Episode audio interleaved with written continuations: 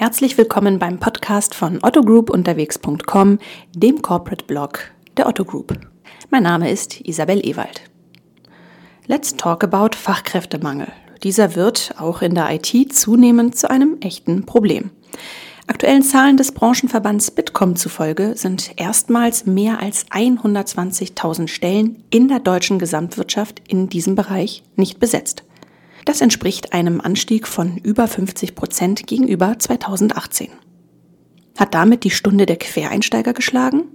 Darüber spreche ich mit Franziska Knedel, HR-Managerin beim Softwaredienstleister OSP und Nina Siesegger, studierte Historikerin früher, Programmiererin heute. In einem ehrlichen Dialog will ich herausfinden, ob Quereinsteiger eine echte Option in Zeiten prekärer Personalengpässe darstellen. Vor allem möchte ich herausfinden, wie kann der perfekte Umstieg gelingen und was können Unternehmen tun, damit die neuen Fachkräfte von heute nicht zur Last werden von morgen. Das Gespräch wurde aufgezeichnet bei der diesjährigen Developer, einem Digitalcamp speziell für Frauen, das Anfang Januar am Hamburger Campus der Otto Group stattgefunden hat. Wenn du mehr über das Event an sich erfahren möchtest, dann hör doch gerne mal in Podcast Folge Nummer 19 rein. Da erfährst du mehr über das Format. Ich wünsche dir viel Spaß beim Hören.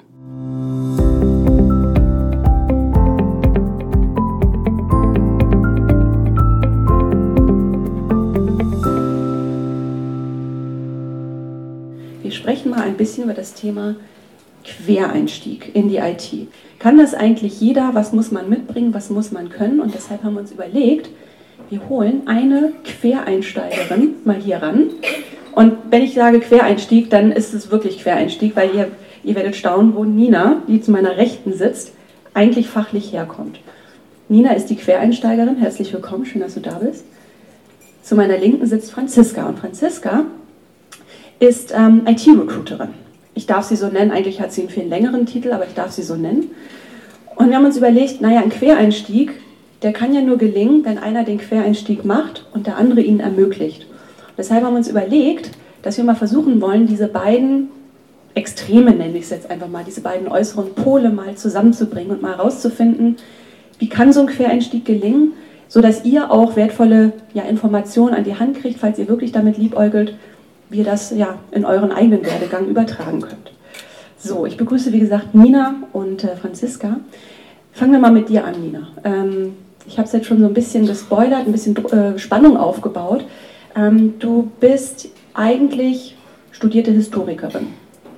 Ähm, bevor wir darauf eingehen, auch wo diese Entscheidung herkam, kannst du dich noch mal in ein, ein zwei Sätzen noch mal kurz vorstellen?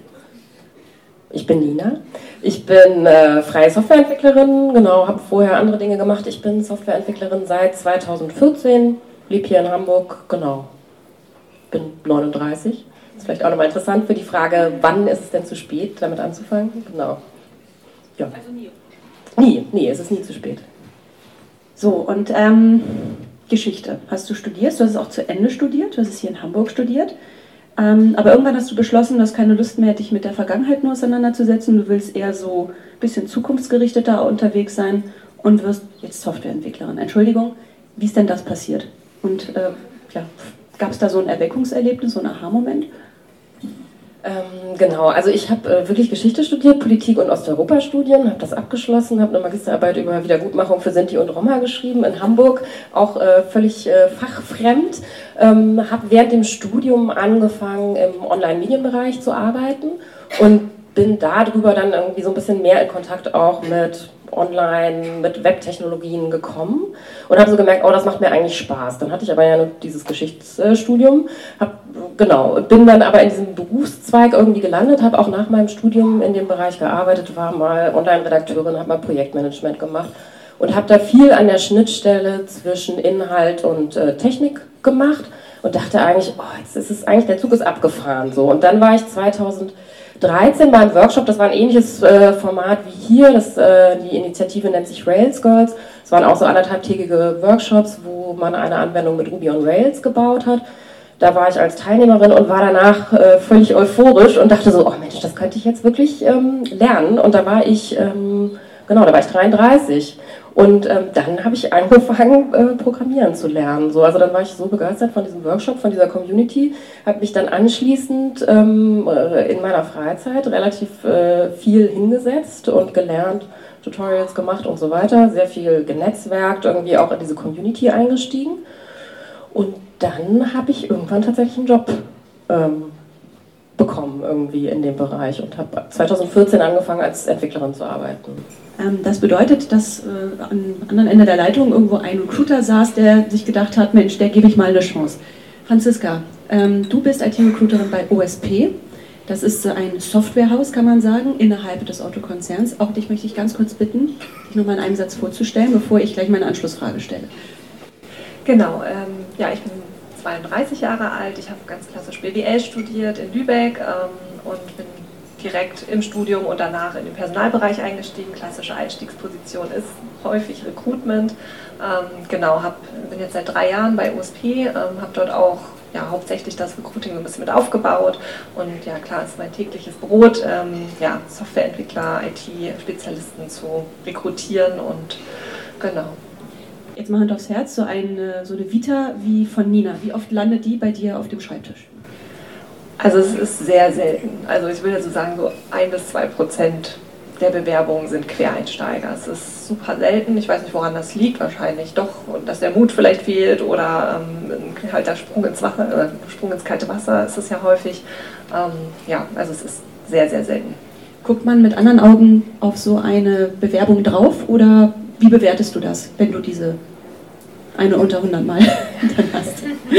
Also erstmal meinen größten Respekt an alle, die das wagen ähm, und die da so mutig sind. Ähm, ich finde es total ja, beachtenswert, dass ähm, es Leute gibt, die irgendwann sagen, so jetzt mache ich doch nochmal was ganz anderes. Ich finde das total toll. Ähm, klar, aus meiner Rolle heraus schaue ich dann natürlich, welche ähm, ja, Fachlichkeiten aus dem bisherigen Job helfen vielleicht für diesen neuen Job, der angestrebt wird. Ähm, und natürlich auch, was hat der oder diejenige für eine Motivation. Ne? Wenn ich sehe, er hat jetzt schon hunderte von ähm, Kursen gemacht, er hat ähm, in seiner Freizeit irgendwie eine Seite entwickelt oder was weiß ich. Ähm, man muss immer so ein bisschen schauen, wollen die das wirklich? Haben sie wirklich auch so diesen langen Atem, das nachher durchzuziehen? Weil es wird nicht einfacher nachher im Job. Ne? Ähm, man muss da auch viel investieren, viel nacharbeiten vielleicht nochmal. Und da schaue ich dann immer ähm, sind die Leute überhaupt gewillt, das zu tun? Spreche dann häufig auch mit denen ähm, und versuche ihnen ein bisschen auch zu erklären, wie das dann aussehen würde in den ersten Monaten, Jahren vielleicht auch. Ähm, und dann muss man schauen, ob man zusammenfindet tatsächlich. Musstest du einen langen Atem beweisen irgendwie? Ja, auf jeden Fall. Also genau, ich das ist einerseits das Schöne am, äh, am äh, Programmieren, dass äh, man kontinuierlich lernt, aber das ist natürlich eben auch ähm, was, was erstmal auch einen langen Atem auch erfordert am Anfang. Und es gibt einfach immer noch tausend Sachen, die ich nicht weiß. Also das ist einfach ein sehr, sehr weites Feld und ähm, genau, man hat sehr oft das Gefühl so, oh puh, äh, das und das und das weiß ich auch alles noch nicht. Ähm, von daher gibt es immer viel, ähm, immer noch viel zu tun. Ich würde aber, glaube ich, nochmal auch auf dieses Recruiting und wie ich meinen ähm, Job dann gefunden habe. Ich habe den nämlich nicht über eine klassische Bewerbung ähm, äh, gefunden, sondern tatsächlich über mein Netzwerk, über eine andere ähm, Rails Girls Organisatorin, die irgendwann gesagt hat, hier, ich kenne ja dieses Startup, äh, der CTO sucht verzweifelt Softwareentwickler und der findet aber niemanden. Lass doch mal mit dem Mittagessen gehen. Und genau, und dann hat der gesagt, hier, du bist ja äh, äh, total äh, motiviert, lass das doch mal ausprobieren. Und dann haben wir das einfach ausprobiert und geguckt, ob es funktioniert. Und es hat dann ähm, in dem Fall funktioniert. Wie bist du denn von den arrivierten Softwareentwicklern denn da angenommen worden? Gerade weil es wahrscheinlich auch primär Männer waren, würde ich jetzt mal behaupten. Wie bist du aufgenommen worden? Gab es da besondere Hürden? Also gerade so Stichwort Mindset, Haltung oder genau das Gegenteil, weil die Softwarewelt vielleicht die locker flockige ist, wo alle per Du sind und ganz kumpelig. Also ich muss sagen, in dem, in dem ersten Startup, in dem ich war, hatte ich großes Glück, weil das war ein sehr, äh, also was das Geschlecht angeht, zumindest sehr diverses Team. Das war tatsächlich 50-50, äh, was super selten ist, hatte ich danach nie wieder. Ähm, das hat mir den Einstieg tatsächlich ähm, erleichtert, das war toll. Ähm, und natürlich bin ich ansonsten in sehr männerdominierten äh, Teams gewesen und das ist oft ja, genau. Klar, viele haben eine sehr klassisch äh, eher akademischere ähm, Ausbildung, haben Informatik studiert, ähm, genau. Und ähm, da war das schon auch manchmal natürlich, wurde ich da sehr kritisch beäugt oder ähm, was kann die denn jetzt, ähm, genau, kann die das denn wirklich äh, so? Ja, aber du hast ja gerade gesagt, äh, verzweifelt gesucht. Äh, Verzweiflung ist ja auch äh, in Deutschland weitgehend in den IT-relevanten Berufen. Also jedes Jahr kommen ja neue Zahlen vom Bitkom raus.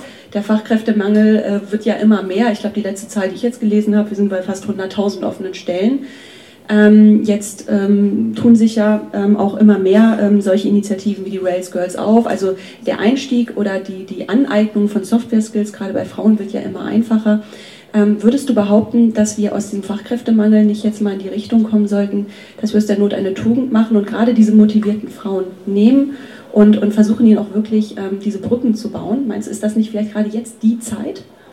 Ja, also ich würde sagen, wann, wenn nicht jetzt. Ne? In der Vergangenheit, nie zuvor, war der Markt so schlecht, sage ich mal, für Arbeitgeber und so gut für Arbeitnehmer. Ähm, also sollten natürlich Unternehmen umdenken, wobei man auch mal sagen muss, ähm, das geht manchmal auch nicht so schnell, leider. Also ich wünsche mir das auch manchmal anders, dass man sagt, so schnipp. Ähm, und jetzt machen wir auf einmal alle auf Quereinstieg. wir stellen jeden ein, der Bock einfach nur drauf hat, der die richtige Motivation hat, vielleicht nicht die klassische Karriere hingelegt hat. Es geht immer mehr dahin. Also es entwickelt sich, aber es ist leider ein langsamer Prozess, muss man sagen. Aber ich, wie gesagt, wann, wenn nicht jetzt, ähm, waren die Chancen so gut, dass Arbeitgeber bereit waren zu investieren ähm, oder auch mal Alternativen zu akzeptieren, was jetzt ähm, nicht gerade geradlinige Lebensläufe angeht. Aber aus dem Vorgespräch weiß ich, dir geht das eigentlich nicht schnell genug. Eigentlich müsste es, eigentlich müsste es, äh, müssten eigentlich alle Unternehmen, die wirklich diesen Fachkräftemangel haben, ähm, jetzt mal an die Pötte kommen, Zitat Ende, und auch einfach mal wirklich Programme bauen, oder? Ja, genau. Ich glaube, das fände ich einfach wirklich toll, weil mein Gefühl ist, dass sich in den letzten Jahren, es hat sich schon ein bisschen was bewegt. Also es ist sozusagen mehr ein Gespräch darüber, aber ich finde sozusagen in der, in der Praxis sehe ich noch nicht so viel. Also ich würde mir da wünschen, dass es mehr Programme gibt, die einen dabei auch ähm, unterstützen, weil die Unternehmen suchen Leute, die geben wahnsinnig viel Geld für Recruiting ähm, aus auch. Ähm, und ich frage mich, ob nicht auch ein Teil des Geldes in Ausbildungsprogramme, in Trainee-Programme fließen könnte, dass Quereinsteigerinnen ähm, und Quereinsteigern ähm, eine Möglichkeit geben könnte. Weil ich glaube, das wäre eigentlich äh, auch äh, wirtschaftlich gesehen für die Unternehmen äh, sehr, sehr äh, lohnenswert. Und das andere finde ich, genau, es sollte einfach mehr Vielfalt auch geben, weil Digitalisierung ist so ein zentraler Bereich auch äh, von Gesellschaft und von Zukunft. Deswegen finde ich super wichtig, dass das auch gestaltet wird von so, äh, Menschen, von der Vielfalt von Menschen, das auch viel stärker widerspiegelt, wie unsere Gesellschaft aussieht. Ähm, seit ein, zwei Jahren ähm, kommen ja so diese Bootcamps langsam in Mode. Und es gibt ja auch ein sehr bekanntes Bootcamp hier in Hamburg, das sind die Neuen Fische. Und ich weiß, wir haben eine Vertreterin hier. Können Sie sich mal kurz zeigen? Genau, da bist du. Damals, wenn es da schon Bootcamps gegeben hätte, so ein Bootcamp, hättest du es gemacht? Und ähm, generell, was haltet ihr von Bootcamps? Also ich glaube, ich hätte mich, äh, ich hätte mich wahrscheinlich dafür entschieden, weil ich habe sehr viel alleine gelernt. Also da brauchte ich einen sehr langen Atem, weil ich saß wirklich äh, stundenlang alleine und habe äh, ein Tutorial nach dem anderen gemacht, gelesen und so weiter. Und ich glaube, es macht total Sinn, das in einer Gruppe zu machen, weil es auch sehr viel äh, motivierender ist und genau eben dann äh, es dabei hilft durchzuhalten. Ich glaube, ich finde, also ja, ich hätte das gemacht und ich finde das eine super Sache, dass es viel mehr Angebote in dem Bereich gibt oder auch sowas wie jetzt äh, es gibt ja neben den Bootcamps auch äh, viel mehr Schulen oder ähm, Moin World zum Beispiel, die auch speziell für Frauen äh, regelmäßig Workshops machen, die regelmäßiger stattfinden. Das finde ich total toll. Ja. Und was ist deine Meinung zu Bootcamps? Also ich finde, das ist ein guter Weg, um den Einstieg zu schaffen, um ihn gemeinsam zu schaffen, wie ähm, Nina schon gesagt hat. Ähm, klar, diesen langen Atem. Ich ich persönlich kann es mir immer schwer vorstellen, mich abends vor meinen Laptop zu setzen und irgendwelche ähm, Tutorials durchzuarbeiten. Da finde ich es doch äh, sehr viel angenehmer, in einem Bootcamp, sage ich mal, mit anderen Gleichgesinnten zusammenzuarbeiten als Arbeit, aus Arbeitgebersicht. Ähm, ist es natürlich auch Praxis. Ne? Man tauscht sich viel mehr aus als das, was man sich jetzt mal online selber beibringt. Ähm, da ist viel mehr, ähm, ja, viel mehr drin nachher, glaube ich, auch in der Tüte, die man dort mit nach Hause nimmt am Ende des Bootcamps. Gibt es besondere weibliche Eigenschaften, wo ihr sagt, das, äh, das brauchen wir einfach mehr. Und was Frauen vielleicht wirklich besser können als Männer. So, das dauert jetzt etwas. Nein. ähm, nein, also ich bin eigentlich kein Fan von Stereotypen. Es gibt auf beiden Seiten sicherlich Exemplare, die genau das Gegenteil von dem sind, was ich jetzt sage. Ähm, aber grundsätzlich finde ich, schreibe ich Frauen schon so ein bisschen mehr Fingerspitzengefühl, Empathie zu, eine etwas kreativere Ader. Ähm, und sie sind halt auch meistens sehr viel selbstkritischer, ähm, analysieren Probleme deshalb, finde ich, viel genauer oder auch wenn sie Fehler machen, schauen sie ganz genau, was kommt da raus und sind nicht so im Ego betroffen, oh Gott, ich habe einen Fehler gemacht, sondern schauen wirklich, was habe ich falsch gemacht, was lerne ich daraus, ähm, dass mir das nie wieder passiert. Ähm, sprich, sie zeigen viel bessere Problemlösungskompetenzen auf. Und was ich auch immer wieder beobachte, im Bereich, ähm, ja, ob man jetzt eine Familie hat oder ob man ein Hobby hat, was einen viel beansprucht. Ähm, ja, sind wir viel besser strukturiert organisiert. Ähm, das hilft durchaus ähm, in allen Jobs, glaube ich, also nicht nur in der IT. Ähm, genau, also das macht es schon ja, viel wichtiger. Und natürlich dieser große Aspekt Diversität. Die sind einfach viel innovativer, diverse Teams, geschlechterdivers, altersdivers und so weiter. Ähm, und dadurch ist natürlich auch für Unternehmen ein Riesenvorteil, wenn diese Männerdomänen ein bisschen aufgebrochen werden und einfach nochmal andere ja, Lösungsansätze, Herangehensweisen einfach ja, Zugang finden. Ja. Genau, ich würde mich nochmal anschließen, genau, ich mag eigentlich diese Stereotypen auch nicht so gerne. Ich glaube einfach, dass natürlich Mädchen oder so sozusagen so eine, das ist ja Sozialisation, Erziehung, die sich da niederschlägt, da sind natürlich so Bereiche wie genau Kommunikation, ähm, ach ja, Empathie und so weiter, das sind einfach Bereiche, die, glaube ich, häufig dann eher auch Frauen zugeschrieben werden und da vielleicht auch irgendwie nochmal stärker ähm, ausgeprägt sind. Ich glaube, es hilft einfach, vielfältige äh, Blickwinkel mit einzubeziehen in die Entwicklung von, von Anwendungen und, und auch Produkten. Ähm, die Zielgruppe von den Anwendungen oder Produkten sind ja häufig eben auch nicht nur Männer, sondern, keine Ahnung, wenn ich jetzt einen Online-Shop betreibe, ist die Wahrscheinlichkeit, dass über 50 Prozent der, der Kunden irgendwie auch Frauen sind, natürlich sehr groß. Und da macht es natürlich total Sinn, dass die in dem ganzen Entwicklungsprozess auch viel stärker äh, mit dabei sind. Genauso wie ähm, genau Vielfalt würde ich eben immer nicht nur auch als äh, Frauen müssen da reinsehen, sondern auch sehen, okay, Vielfalt heißt halt auch, wie sieht denn unsere Gesellschaft aus? So, ne? Das sind Frauen, Männer, Leute mit unterschiedlicher Herkunft und so weiter und so fort. So, ne? Und das müsste sich eben da auch widerspiegeln. Also ihr hört es raus, die Themen wiederholen sich, ne? Also wir müssen sie noch oft, nur oft genug nochmal auf den Plan bringen. Gibt es hier im Plenum Fragen, die ihr an Nina oder Franziska stellen möchtet? Jetzt ist die Gelegenheit. Ja,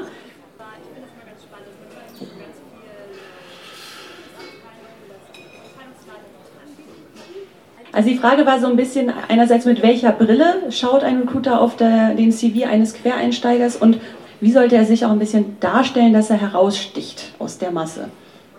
Also es ist gar nicht so einfach, weil du hast ja auch diesen schönen Vergleich genommen mit, du hast neun hundertprozentige Matches und einen, der vielleicht nicht ganz so passt. Ja, da muss man leider sagen, verloren. ja, aber es ist ja nicht so. Ich habe nicht neun gegen einen also ich, hab, ich bin froh, wenn ich einen habe. Ne? Und also sorry, so ist das. Ne? Ähm, und deshalb, ja, du brauchst gar nicht so viel tun, um gegen neun zu bestehen. Du bestehst so oder so, sofern du dich für dieses Thema motivierst, interessierst, ähm, dich interessant darstellst und uns als Unternehmen, sage ich mal, beweist und auch den Recruitern, nicht nur der Fachabteilung, wir haben da auch ein Auge für, wir sind sehr dicht an unseren Fachabteilungen dran, ähm, auch zeigst, ich kann das, ich möchte das, ich will das. Und wir sehen dann natürlich jetzt auch, okay, sie möchte unbedingt, ähm, dann sprechen wir auf jeden Fall auch mal darüber. Und in dem ersten Gespräch merkt man relativ schnell, ob jemand möchte oder nicht und ob jemand auch bereit ist, vielleicht auf gewisse Sachen zu verzichten. Ne? Was euch allen, glaube ich, immer bewusst sein sollte, es ist kein Spaziergang. Ähm, man muss gewisse Sachen zurückstecken und das sollte man sich vorher ganz klar bewusst machen und das dann auch in die Kommunikation mit dem Unternehmen direkt mitnehmen. Ja? Also zum Beispiel, ich bin bereit, auf ein mein vorheriges Gehalt ein bisschen zu verzichten. Ich bin bereit, nicht mehr so viel Verantwortung zu tragen. Ähm, wenn man solche Aspekte dann auch mit in den, ja, in den Kreis wirft, dann macht das Unternehmen manchmal das auch ein bisschen einfacher zu sagen, okay, wir versuchen das mal.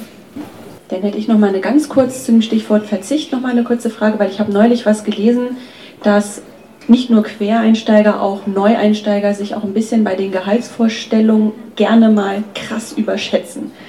Kannst du das bestätigen oder ist das ein Mythos?